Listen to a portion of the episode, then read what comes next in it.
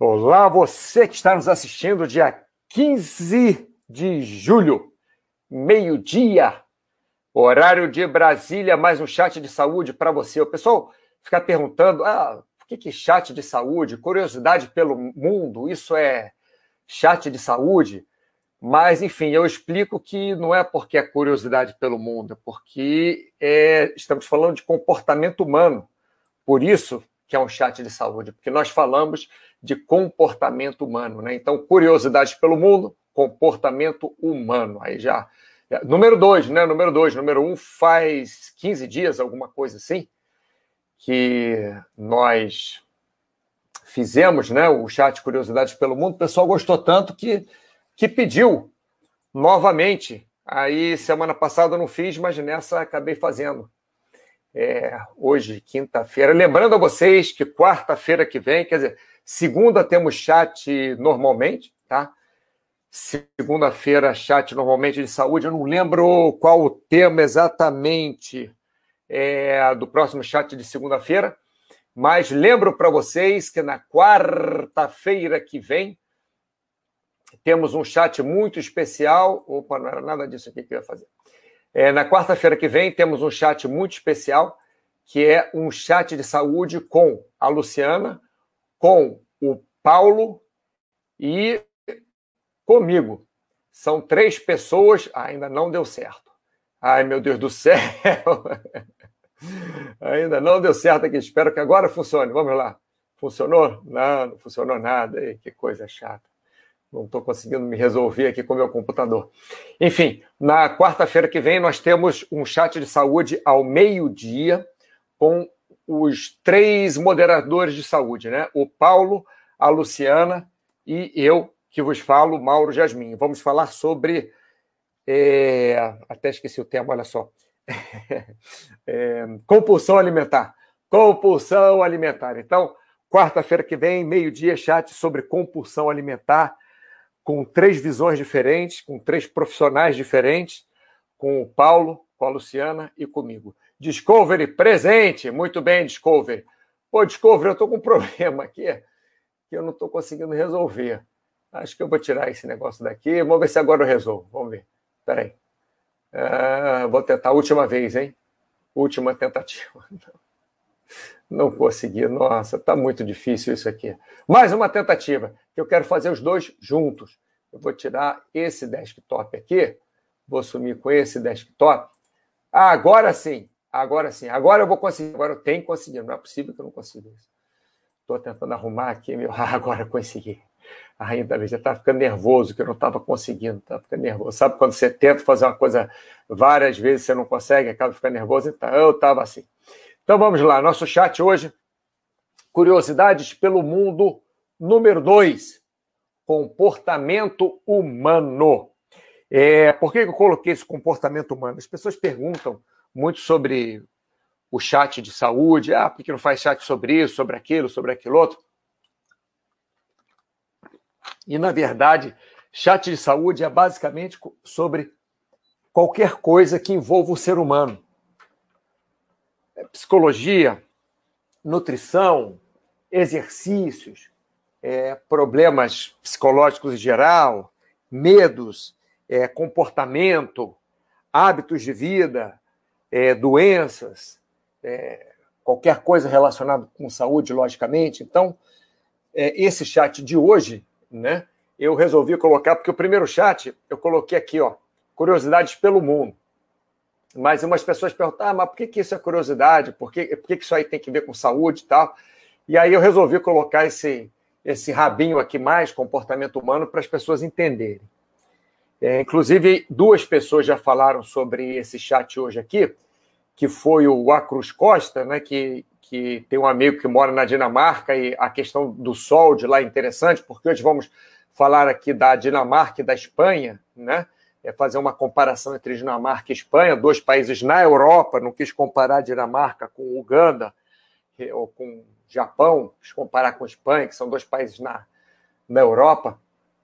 É, a, a, reação que eles têm em relação à pouca luz do dia em algumas épocas do ano. Né? Então, o Acruz Costa aqui falou sobre isso, e o Alucindos falou também sobre o fly or fight, né? que às vezes existe o freeze também. Nosso corpo, é, vou, vou chegar lá daqui a pouco, tá, pessoal? Nosso corpo é preparado para o fly or fight, mas às vezes rola um freeze pela forma como o nosso corpo reage a alguma situação de tensão. Vamos chegar lá daqui a pouquinho. Mas, por enquanto, começando, começando aqui o nosso, nosso chat já, é, vocês sabiam que aquela lente pequenininha tem uma lente assim que abre né, em, em três, é uma lente chatinha, lente de aumento chatinha, que abre em três, é, se chama conta-fios. Sabe de onde é que veio isso? Veio lá dos, dos países árabes, né, lá começo de, é, é, da Ásia ali, Turquia, onde as pessoas faziam tapete, as pessoas teciam os tapetes, e aquele conta-fios, que é aquela lentezinha com um quadradinho embaixo, o conta-fios era exatamente para você contar os fios, para você saber, e lá um centímetro, uma polegada, num, num, num, num X espacinho, quantos fios tinham, quantas linhas tinham. Porque quanto mais linhas tivessem, mais caro era o tapete, mais valioso era o tapete, porque o tapete ia durar mais, porque o tapete tinha linhas mais finas, tinha desenhos mais finos, porque o tapete é, ia dar muito mais trabalho para fazer. Então, alguns tapetes com o mesmo desenho podiam durar, sei lá, alguns meses para serem feitos, e outros tapetes com o mesmo desenho só que com mais fios, né, é, com fios mais finos e mais entrelaçados e com mais nozinhos, podia durar três anos, por exemplo, para ser feito o mesmo tapete. Né? Só para vocês saberem, em alguns países, os tapetes eram dados como. Como é o nome daquele negócio? Quando a pessoa vai casar? Como dotes, né? Então, a noiva tecia o tapete, a mulher tecia o tapete, e dava aquele tapete como, como dote para a família do marido. Então, dependendo do tapete que ela tecia, o dote era mais valioso ou menos valioso. Olha, olha, olha só que maluquice, né? Não é que as pessoas eram trocadas por tapete, é, era um costume da época de dar um, um dote, né? Vocês já escutaram falar do dote, logicamente.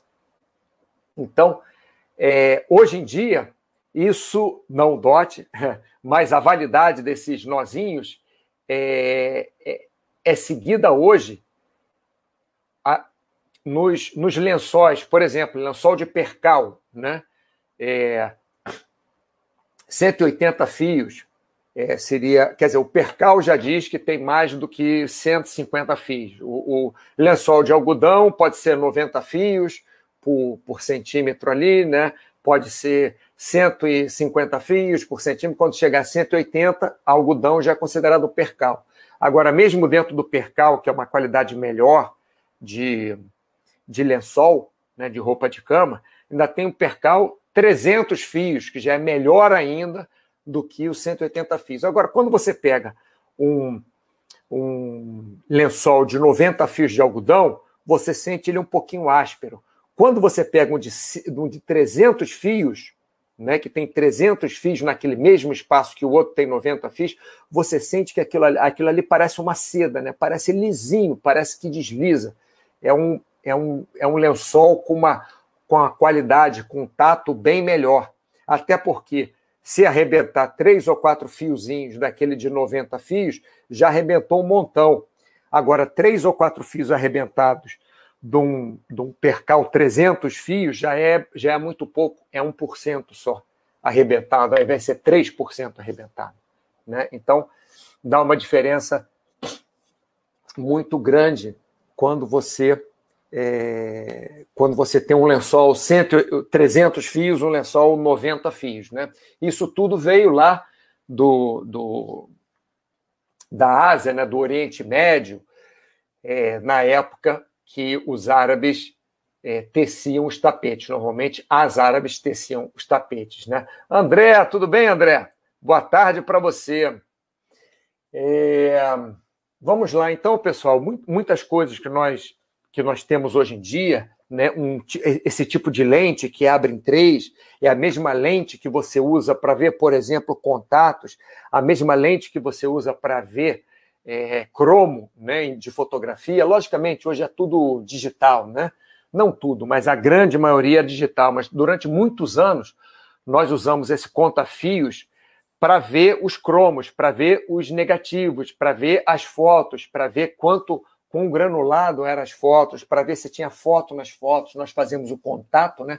aquela folha assim, com todos os, os negativos, um do lado do outro, e nós víamos, né? nós fotógrafos, porque eu trabalhei como fotógrafo muitos anos também, então nós víamos ali para ver como estava a foto, se estava boa ou não, para poder ampliar ou não. Então nós usávamos o conta-fios uma lente que foi idealizada, é, não lembro nem que século que foi. Eu até sabia a história, mas enfim, foi lá para a época de Cristo, né, que foi idealizado o, o conta-fios. Né? Big Boss, arcada, acorda Foxhole.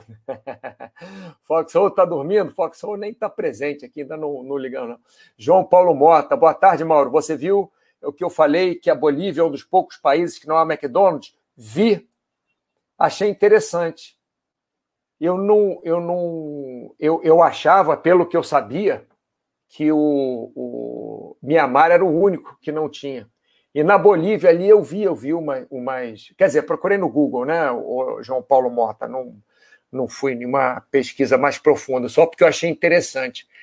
E que na Bolívia não tem McDonald's, eu fiquei é, é, procurando quais, quais países não, não tinham McDonald's, para saber se outros não tinham. Quer dizer, Coreia do Norte, Mianmar, Bolívia, mas não sei se tem outro. Acabou que eu não achei. Você que é o expert, João Paulo, em, em McDonald's, pode dizer isso para mim. a gente pode, pode, procurar rápido aqui. Vamos ver aqui. Ó. É, quais países, vamos ver, quais países não tem McDonald's? Vamos ver aqui. É, em quais países McDonald's não? Super... Oito países. É, olha só. Treze países. É, é isso que eu falei para você. Eu vi que eu vi que não tem McDonald's em, em, outros, em outros países, mas assim, as, é, é, é, como é que eu falo? Ah, vamos ver se 2021. É, eu sei que alguns países, não é que nunca teve, é que faliu e as outras informações eu fiquei meio perdido, porque é, porque assim, você vê que tem 13 países sem McDonald's, três países sem McDonald's, McDonald's onde, onde faliu aqui, países da África sem o McDonald's. Embora a África seja um dos bem mais populosos, demanda apenas em quatro dos países das 54 nossa Senhora. É, um monte, olha só. Tem mais um monte. Você vê que informação errada, quando, quando sai, volta rapidinho, né? Quer dizer, mandei uma informação, uma informação errada. Afeganistão, que eu acho difícil não ter McDonald's até hoje. Angola, Armênia, Azerbaijão, Bangladesh. Bangladesh, para mim, tinha McDonald's, hein? Para mim, tinha. É, mas são países na África. Olha só, a maioria do, dos países na, na África. Em muitos países, o que acontece é que teve McDonald's e McDonald's faliu, né? Isso, isso aconteceu. Teve McDonald's e o McDonald's faliu, então não tinha mais. Maldivas não tinha McDonald's? Maldivas eu acho que tinha McDonald's sim. Bom, enfim, enfim. Mas, de qualquer maneira, obrigado. Onde estávamos? Estávamos aqui? Sim. Obrigado, João Paulo Mota é, foi bem legal que, que, que me abriu os olhos, né? Porque você vê uma notícia em algum lugar, você escuta de um guia turístico, você pesquisa uma coisa e realmente em vários países não tem lá o McDonald's. Inclusive, você vê no próprio site do McDonald's um monte de, de besteira também que falaram. É, como eu falo para vocês, pessoal, quando eu faço um chat aqui, não quer dizer que esse chat, tudo que eu fale aqui, seja 100% correto nós fazemos, nós que eu falo eu, eu faço erros também, né? Não, não é que sempre vou falar tudo corretamente, como João Paulo Mota me, me, me corrigiu aqui da última vez. Mas vamos lá, falamos de lençóis, falamos de tapetes árabes, falamos de de dotes né, para as moças que iam, quer dizer, para a família dos moços que iam casar com as moças. Agora vamos falar de uma outra coisa muito interessante que eu já bati várias vezes aqui no nosso, nos nossos chats, e eu bato também na área de saúde, é que se você. Eu, eu, eu busquei aqui por trabalho de orfanato e trabalho em asilo. Né?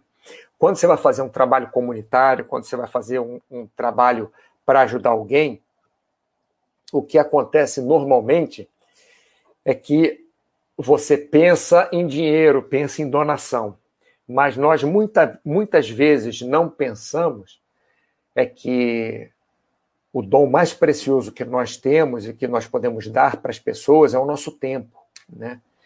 Então, se você quer fazer, eu já trabalhei em orfanato, já trabalhei em asilo, até por isso que eu coloquei aqui.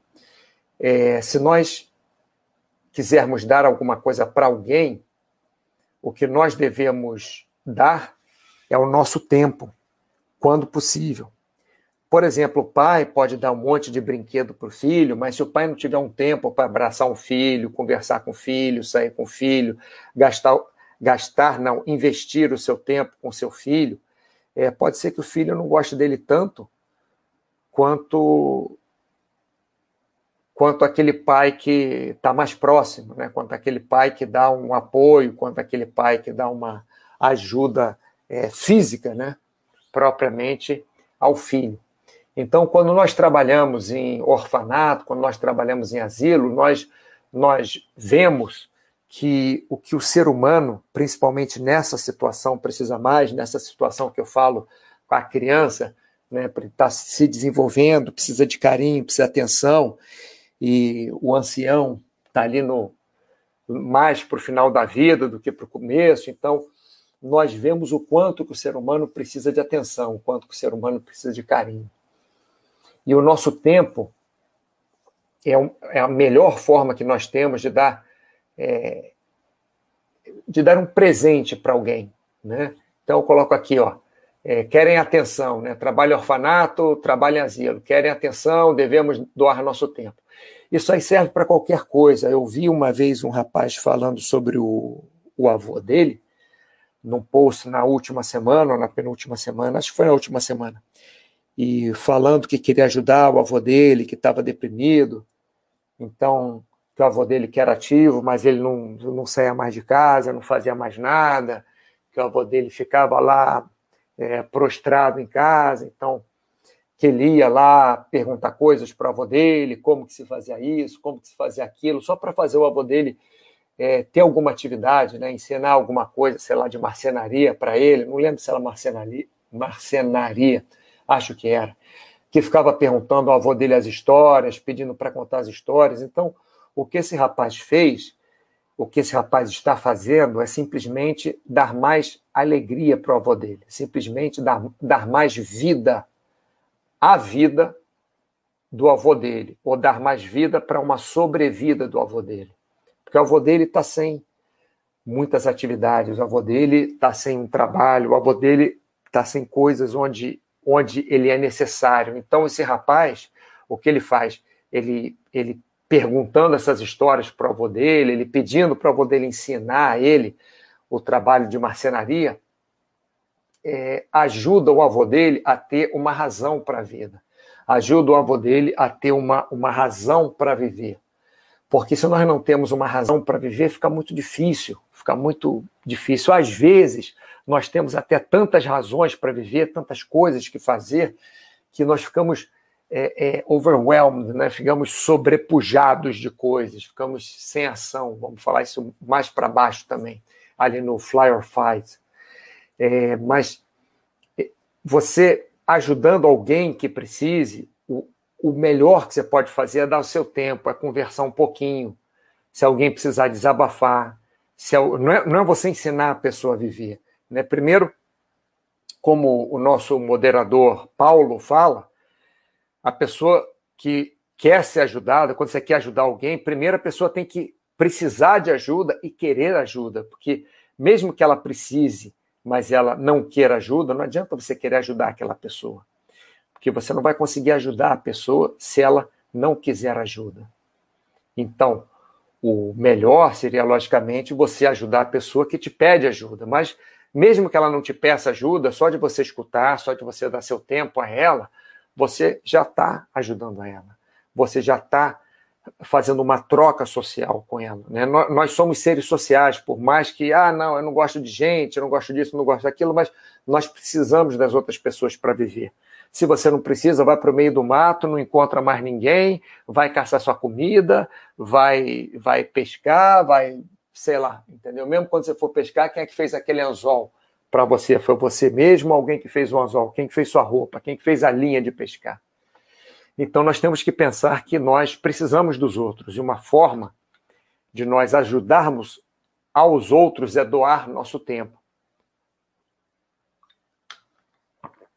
Eu lembro que meu trabalho no orfanato era aos sábados, era muito dolorido para mim, principalmente quando eu ia embora, porque as crianças queriam que nós ficássemos mais. Eu fazia recreação né, no orfanato. Então as crianças queriam que nós ficássemos mais, mas nós tínhamos o tempo, nós ficávamos lá, não lembro quantas horas que a gente ficava, mas não dava também para a gente ficar o dia inteiro. Eu não podia ir durante a semana, não podia, entre aspas, porque eu trabalhava a semana inteira. Então, e eu trabalhava sábado de manhã. Então, à tarde, eu ia dar aula, eu ia dar, fazer recreação no orfanato, e as crianças tinham também que tomar banho, e comer, e dormir, etc. Então, nós ficávamos um período de nós que eu falo, alguns profissionais que íamos lá trabalhar nesse orfanato. Ali no Leme, naquela ladeira que sai, quem mora no Rio de Janeiro sabe, sai do Rio Sul, sobe ali, tem um um quartel militar, ali do lado do quartel tem um orfanatozinho, né? E descendo. Então, quando nós pensarmos em, em dar um presente para alguém, em doar alguma coisa, em fazer o bem, nós devemos pensar é, no nosso tempo, nós pense, devemos pensar em doar o nosso tempo. Tudo bem, se alguém precisa de cobertor, você pode comprar cobertor, mas o seu tempo sempre vai ser bem-vindo para as pessoas que precisam de uma companhia, para as pessoas que precisam conversar, precisam se relacionar, precisam de uma ajuda, como por exemplo crianças, como por exemplo é, idosos, né? Kaizen, alô Kaizen, tudo bem? Vamos lá. Passando para frente, essa aqui é engraçada. Antigamente, quando eu era pequeno, a, a brincadeira de era criança, né? Criança, bobinho e tal, brincadeira, ah, a última a chegar é a mulher do padre. É, ah, última a chegar a mulher do padre, porque padre não tinha mulher, né? E na Igreja Católica Romana, padre normalmente não casa, até onde eu, eu, eu sei, pelo menos aqui no Ocidente, não casa. Mas na Igreja Ortodoxa, os padres casam. Os bispos não, os bispos, eles, eles como têm funções administrativas na igreja, eles não casam, eles ficam com o tempo deles só para a igreja mesmo, né? só para a parte clérica, para a parte, é, enfim, até administrativa da igreja. Mas é, rezam missa também, também fazem matrimônios, e mas os padres, que são aqueles que têm a relação direta com a sociedade, eles podem casar sim. Eu não sei, dependendo do tipo da igreja, se pode casar antes, se já for casado e virar padre, ou se pode mesmo depois de padre casar. Eu, isso, as regras eu não sei porque elas variam de lugar para lugar.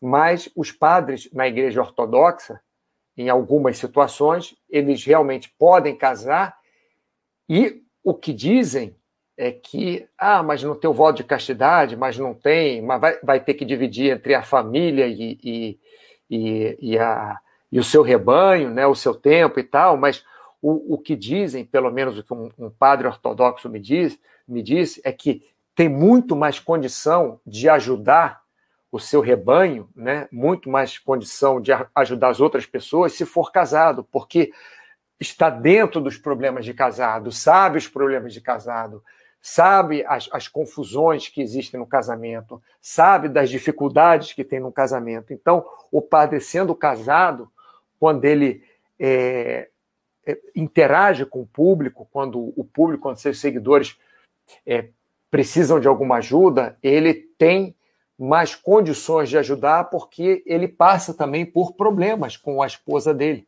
Né? E isso É uma coisa que um, um, um padre ortodoxo me disse, né? E o engraçado é que quando eu era pequeno, o pessoal falava assim: ah, é a mulher do padre, é o filho, é filho do padre, não sei o quê, e tinha um filho do padre que era meu amigo. Então, nós, eu era pequenininho, né? O, o, o pai dele rezava a missa, eu ficava ali na frente da igreja brincando com ele. Nós éramos mais ou menos a mesma idade. Ele era uma peste, para falar a verdade, ele era bem bagunceiro. E nós éramos amigos durante aquela época, né? Que eu frequentava a igreja, era pequeno, minha mãe me levava à igreja, mas uma criança bem pequena ficar dentro da igreja aquele tempo todo, ainda mais que a missa era rezada em árabe na época. Então eu ficava ali fora brincando com ele e tal.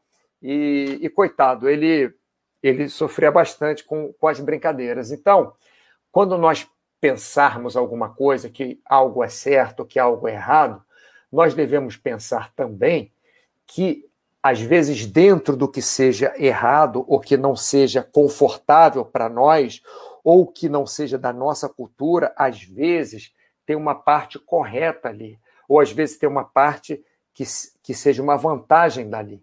Então, por exemplo, o padre não casar, é, se não me engano, essa história do padre não casar, historicamente, era para ficar ah, o dinheiro todo da igreja para a igreja, né? ficar os bens da igreja para a igreja, não ter pessoas de fora da igreja, dentro da igreja, mandando na igreja ou é, com o, o poder é, da igreja. Não estou falando poder no mau sentido, estou falando no poder geral. Né? Mas na igreja ortodoxa, eles é, deixam, ou em certas situações até estimulam o padre a casar, para o padre saber o que passa com aquelas famílias que o padre atende. Então, nós às vezes achamos que uma coisa é certa ou que é errado, mas aquilo que nós achamos super certo pode ter um, um lado errado, ou que achamos super errado pode ter um lado certo também. É, Kaizen, às vezes é mais fácil doar algo material do que o próprio tempo. Muito bom o papo, sim. É, o Kaizen está é, voltando aqui para esse trabalho em orfanato, trabalho em asilo. O que eu vejo, pessoal, é, eu tive uma, uma educação, como a maioria de, das pessoas mais velhas hoje é, teve o mes mesmo tipo de educação, onde a mãe tratava e o pai ficava longe, porque o pai saía de manhã voltava à noite trabalhando. Então, normalmente, o pessoal da minha, é, da minha época, é, ou os mais velhos, não tinha uma relação legal com o pai, né? E eu lembro que quando meu pai vinha brincar comigo, quer dizer, eu lembro de uma vez meu pai ter brincado comigo, mas quando ele fazia uma brincadeira, alguma coisa, eu ficava tão grato por aquilo, porque o único sentimento que eu tinha pelo meu pai era medo. Né? E todos os meus amigos também tinham medo do pai. Quando corria para os braços de alguém, era para os braços da mãe. Né? Então o Kaiser está falando aqui, ó, às vezes mais fácil doar algo material do que o próprio tempo. Isso acontece muito. Acontece muito, Kaiser. Famílias que têm mais bens, por exemplo, às vezes, entre aspas, calam a boca do filho com presente. Ah, toma aí, mas não, não me perturba, né? não, não me enche o saco. Mais ou menos isso. Né? O que normalmente não acontecia aqui com o filho do padre, com certeza, que eles viviam uma vida bem simples. Né? Mudando um pouquinho de um polo ao outro, nós vimos aqui no. Cadê ele? Cadê ele? Cadê ele? O A Cruz Costa ele falou que tem um amigo que mora na Dinamarca e essa questão de sol é interessante, o café da manhã é pesado, o almoço é curtíssimo, né? É, é muito mais um lanche, e a saída sempre no horário e muito foco no trabalho. Quer dizer, saída sempre no horário, o horário que bateu lá o, o ponto, está na hora de sair. O que acontece, por exemplo, na Espanha, eu coloquei aqui siesta. Vamos dar um passeio ali pela Europa. Né? É, quanto tempo você tem de luz do dia interfere na sua vida toda. Eu coloquei siesta aqui porque, por exemplo, na Espanha, agora, essa época do ano, o sol às 6 horas da manhã está para fora, sim, e vai se pôr às 9 da noite. Mais ou menos isso. Que seja só às 6 e meia e vai se pôr às 8 e meia, não sei. Mas você vê aí que você tem, você tem umas, umas 15 horas de sol por dia.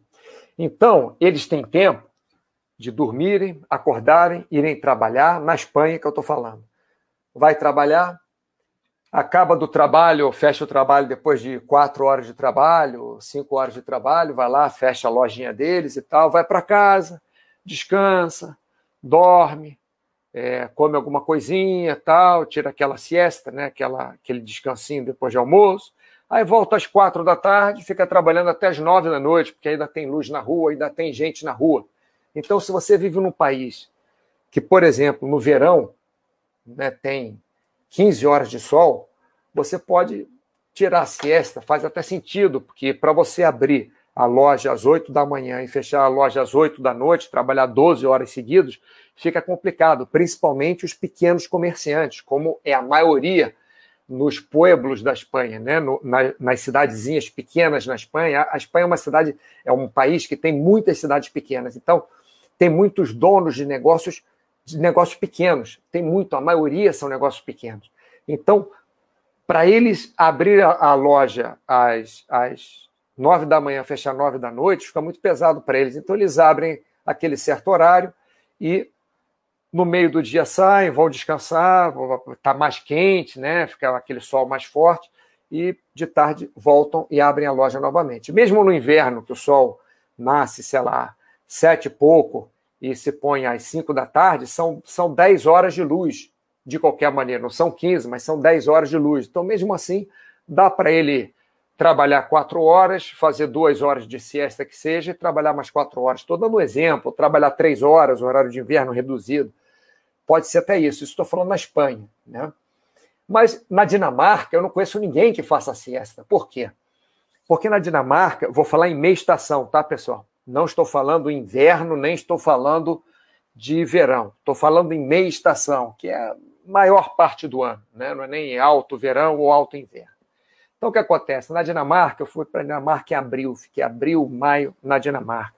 O final de março, início de abril, e fiquei até maio, até final de maio, não lembro. Mas, enfim, o sol nascia às nove da manhã. Nove da manhã. Luz era a partir das oito e pouca da manhã.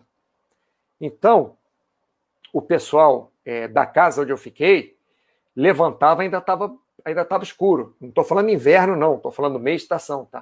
O pessoal levantava ainda estava escuro. Então levantava no escuro, comia aquele frio assim absurdo, saiam na rua ainda escuro, chegavam no trabalho clareando.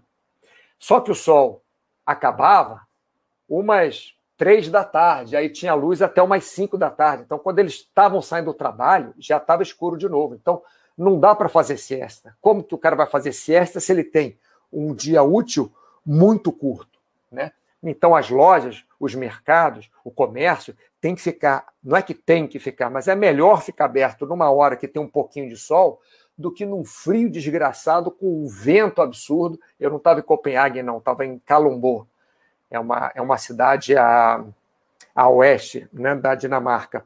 E a cidade na beira de praia, assim, então, assim, batia um vento ali, é um, um frio absurdo.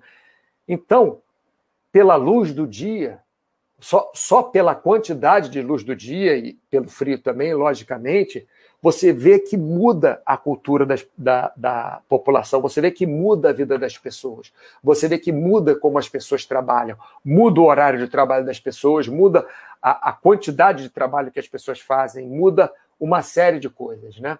Então, quando nós pensamos, quando eu coloquei aqui, ó, comportamento humano, pessoal, curiosidades pelo mundo 2, comportamento humano, que no Curiosidades pelo Mundo 1 um, eu só coloquei curiosidades pelo mundo. Apesar que eu falei, logicamente, é, muito de cultura, né? Falei, falando de diferenças no mundo, a gente fala muito de cultura, logicamente. Mas nesse Curiosidades pelo Mundo 2, eu preferi colocar, né, no próprio título, comportamento humano, porque as pessoas se comportam diferente dependendo do ambiente, dependendo do calor, dependendo do, de quanto venta, dependendo do frio, dependendo é, quanta luz do sol tem, dependendo se mora em vale, se mora no topo da montanha, se mora a nível do mar. É, logicamente, se o país tem mais dinheiro, tem menos dinheiro, se tem uma melhor estrutura sanitária, uma pior estrutura sanitária, se tem, enfim, varia tudo, né? varia muita coisa. Então, só estou dando, dentro da própria Europa, né? Países que são divididos, tem França, Não, é, tem França, ali tem Holanda, já tem, tem uma divisão ali de uns três países no meio, dois países no meio, você já está na Dinamarca. Então, a diferença de três países para cima já foi, já mudou completamente a forma de viver. Tá? É, e no, no chat aqui, eu acho que ele falou isso, falou do trabalho. Ah, ele falou do, do, do café da manhã também. Aliás, eu vou dar um refresh nesse, nesse chat aqui para ver se tem mais alguma coisa. Ele falou do café da manhã também, que eles tomam um café da manhã bem pesado. É, logicamente, um café da manhã, quando você vai sair, por exemplo, é, hoje de manhã faz um sol no Rio de Janeiro, por mais que seja inverno, mas faz um sol no Rio de Janeiro, um sol é, é, forte. E aí você vai sair às sete da manhã para você dar uma corridinha na praia. Aí você come uma maçã e tá bom, vai lá correr uma banana ou toma um iogurtezinho gelado, mas você na Dinamarca vai sair a menos, sei lá quantos graus, um vento absurdo no escuro, você vai comer alguma coisa mais pesada, mais quente para esquentar o seu corpo, né? Você vai comer um sanduíche quente, aquelas comidas gordurosas muito que eles fazem, batata, salsichão. A, é, e a batata não é aquela batata sequinha, normalmente tem óleo na batata, aquilo tudo é para eles aguentarem o frio. Né? Então, muda muito da onde você mora. Vamos lá, outra coisa interessante, né, de previsões para o futuro. Isso, o futuro eu falei no, no chat passado, aí resolvi botar isso aqui. Um dos, dos entendidos em, em, em tecnologia, em mil, 1970, alguma coisa assim, 1980, ele falou que no ano de 2000 todas as residências teriam um fax no ano de 2000. Então a previsão dele foi completamente errada, logicamente. O que você tem no ano de 2000, ou melhor, agora 2021, é que na maioria das casas você tem ou um computador, um notebook, ou até um telefone celular que que faz essas funções. Na grande maioria das, das casas, a grande maioria das pessoas tem acesso a um computador ou a um celular, que faz funções de computador também. E, logicamente, você pode mandar, entre aspas, um fax, você pode tirar uma foto e mandar. Você, inclusive, é, pode escanear com seu celular, né? não precisa ter nem, nem, nem, ter um scanner em casa, você pode escanear com seu celular em PDF, em JPEG, e você manda Quer dizer, JPEG seria uma foto, né? E você manda para a pessoa em qualquer lugar do mundo. Quer dizer, você não precisa do fax.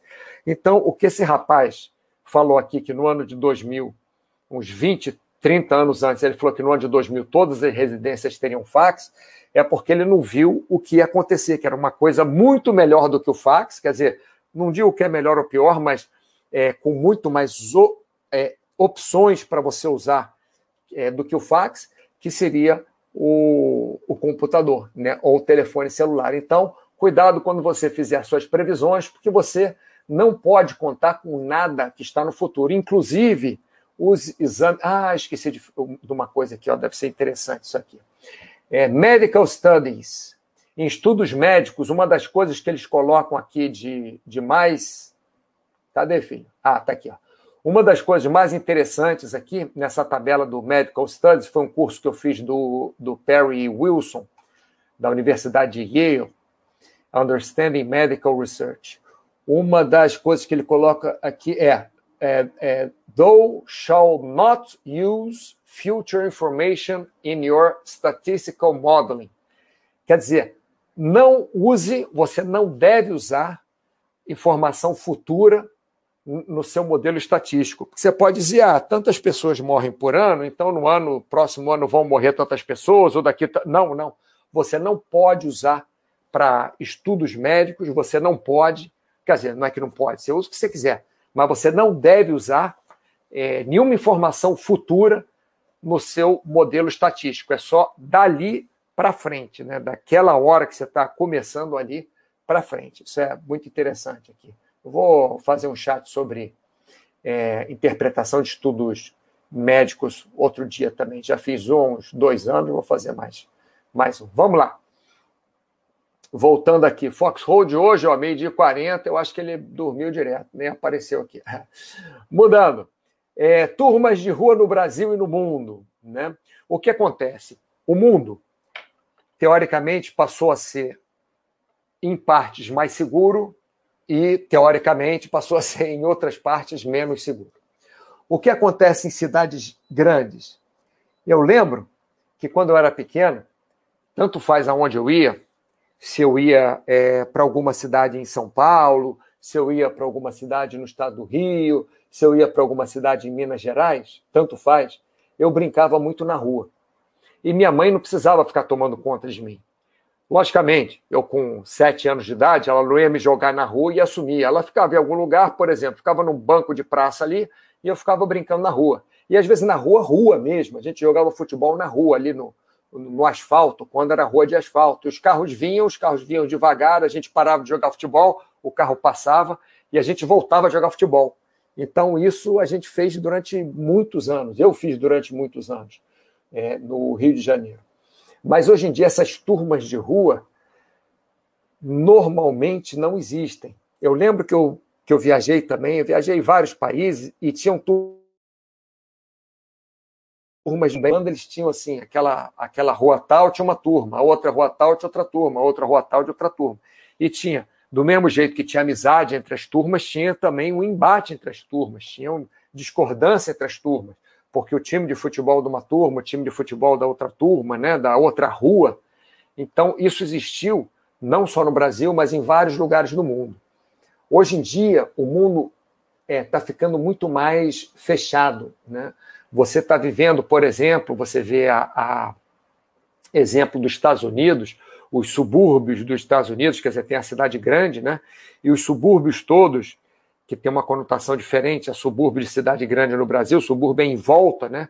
Em volta das cidades grandes americanas, existem os subúrbios, e normalmente são é, não necessariamente condomínios, mas, mas, são urbanizações de casas onde é, as crianças ficam brincando soltas ali na rua. Jogam basquete, jogam beisebol, jogam futebol, jogam o que quer que seja ali na rua.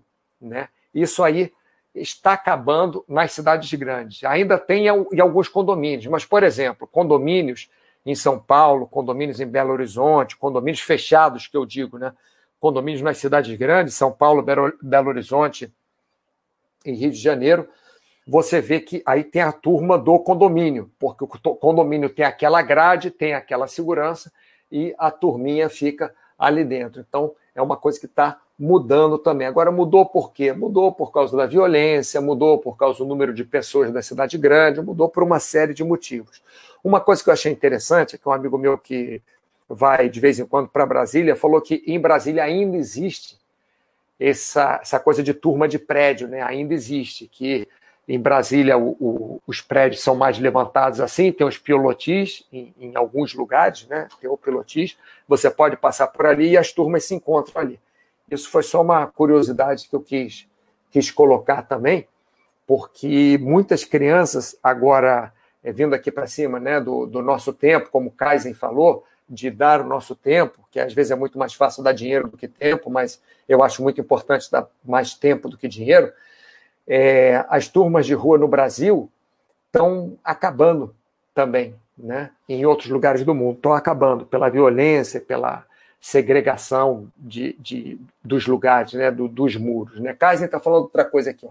Nas periferias brasileiras ainda existem turmas de rua, isso, que nem eu estava falando das americanas. Trabalho nas ruas e vejo muito ainda. É o que eu falei de, de Brasília, né, Kaiser?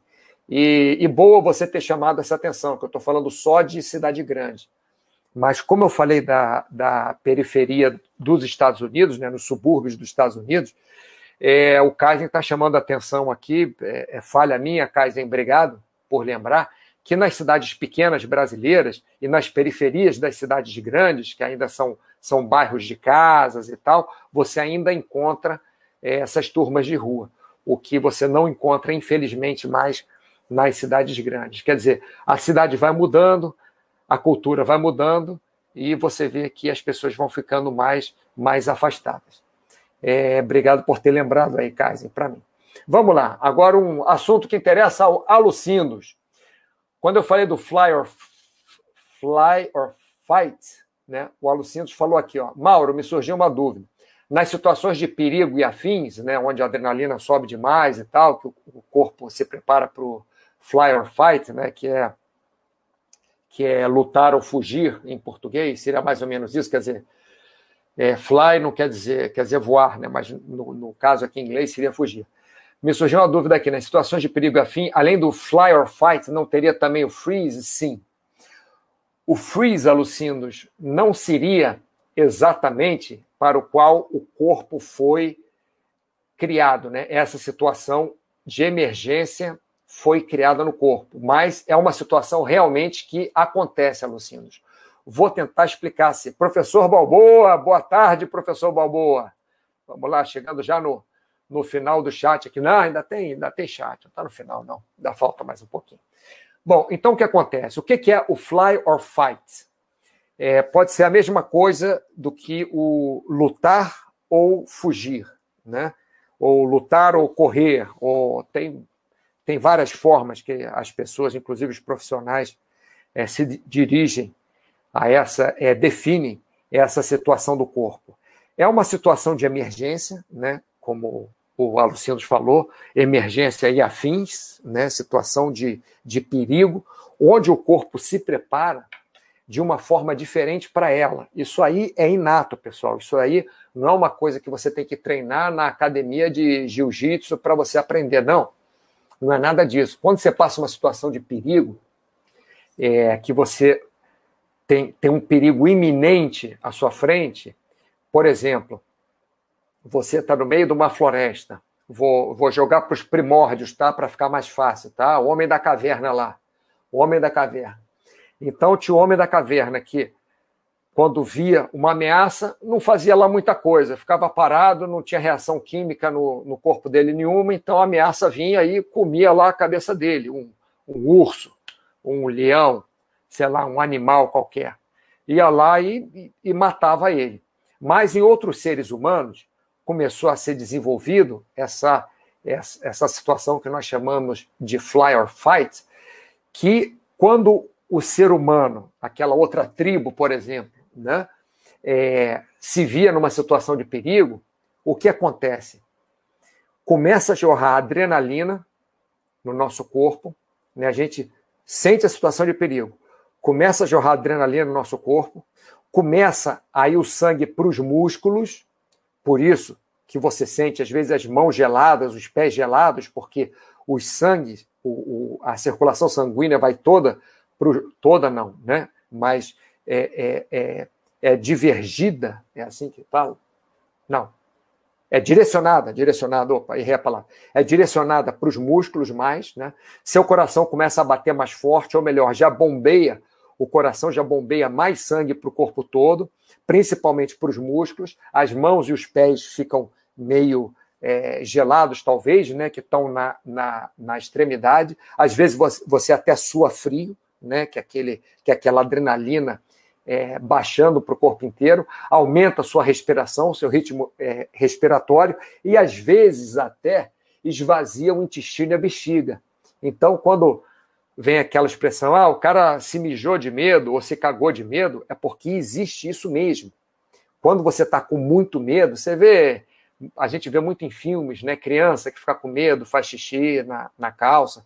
Isso aí é uma reação normal do corpo que foi criada, que foi desenvolvida, que foi por alguma mudança genética, é, metabólica, aconteceu, em alguma das tribos lá atrás, nos nossos primórdios, e que as tribos que tiveram essa reação, elas tiveram vantagem em cima das outras tribos que não tinham essa reação.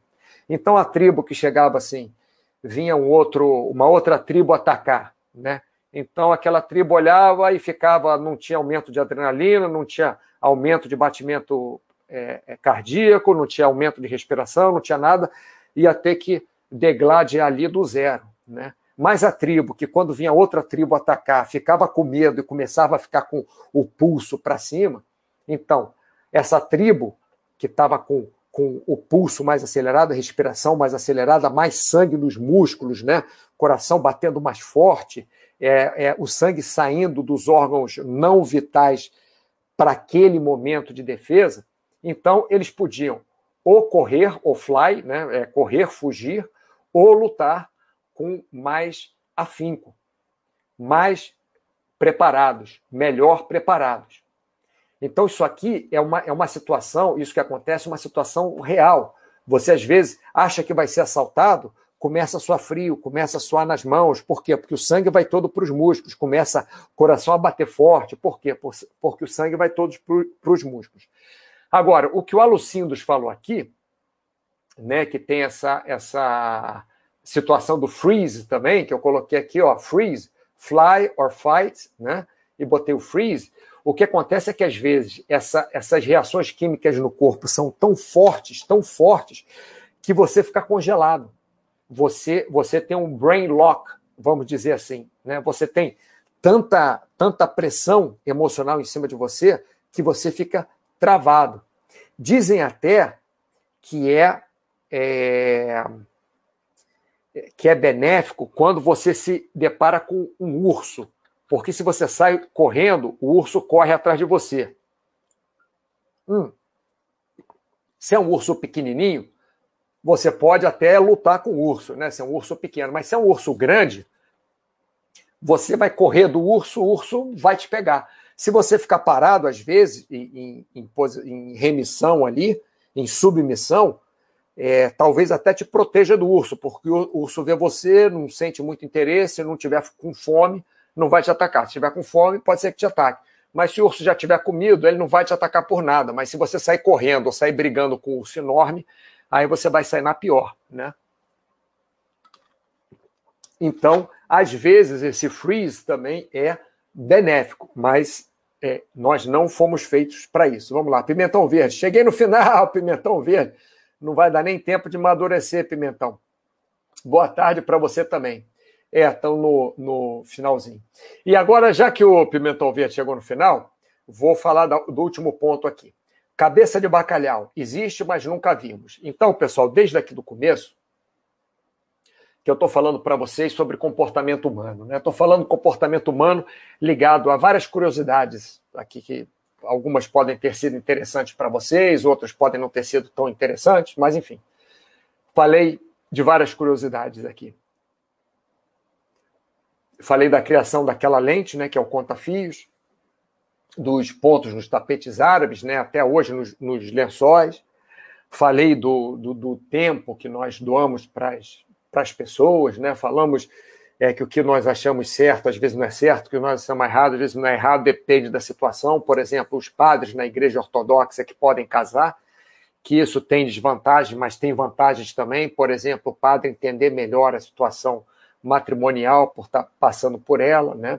Falamos do que, do que muda a ter tantas horas de luz do dia, né? Num país e tantas horas de luz do dia em outro país, como muda a cultura. Falamos do, que em 2000 todas as residências teriam fax, mas temos coisas melhor hoje em dia. Falamos das turmas de rua do, do Brasil, que o Kaizen falou até, que eu, eu, eu falei de uma forma que não existem mais, não é que não existem mais, é que não existem nas cidades grandes, né? é muito difícil nas cidades grandes você ter aquelas turmas de rua que existiam em todas as cidades, né?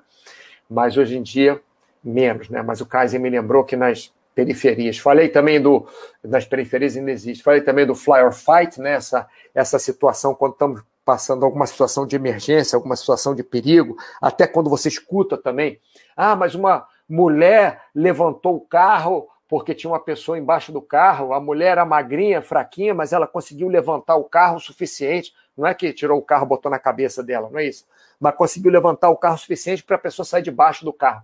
Isso tudo tem a ver com adrenalina, tem a ver com, com, tem a ver com sangue nos músculos, tem a ver com batimento acelerado, tem a ver, a ver com aquele estresse né, que nós passamos. E agora vamos falar da cabeça de bacalhau. Antes disso, Kaizen, toda vez que eu vou para a chácara do meu pai, o cachorro lá se emociona e se mija todo de alegria. Acontece com o cachorro também, rapaz. É verdade, rapaz. Pimentão Verde, amo previsões de revistas antigas. É muito legal, né? Essa de, do 2000 foi isso. É muito legal ver os analistas errando sobre as previsões do futuro, feitas décadas atrás. É muito legal mesmo. Essa eu tirei de uma, de uma matéria, eu não lembro qual foi a revista, mas foi uma matéria há muito tempo, né? Que teve.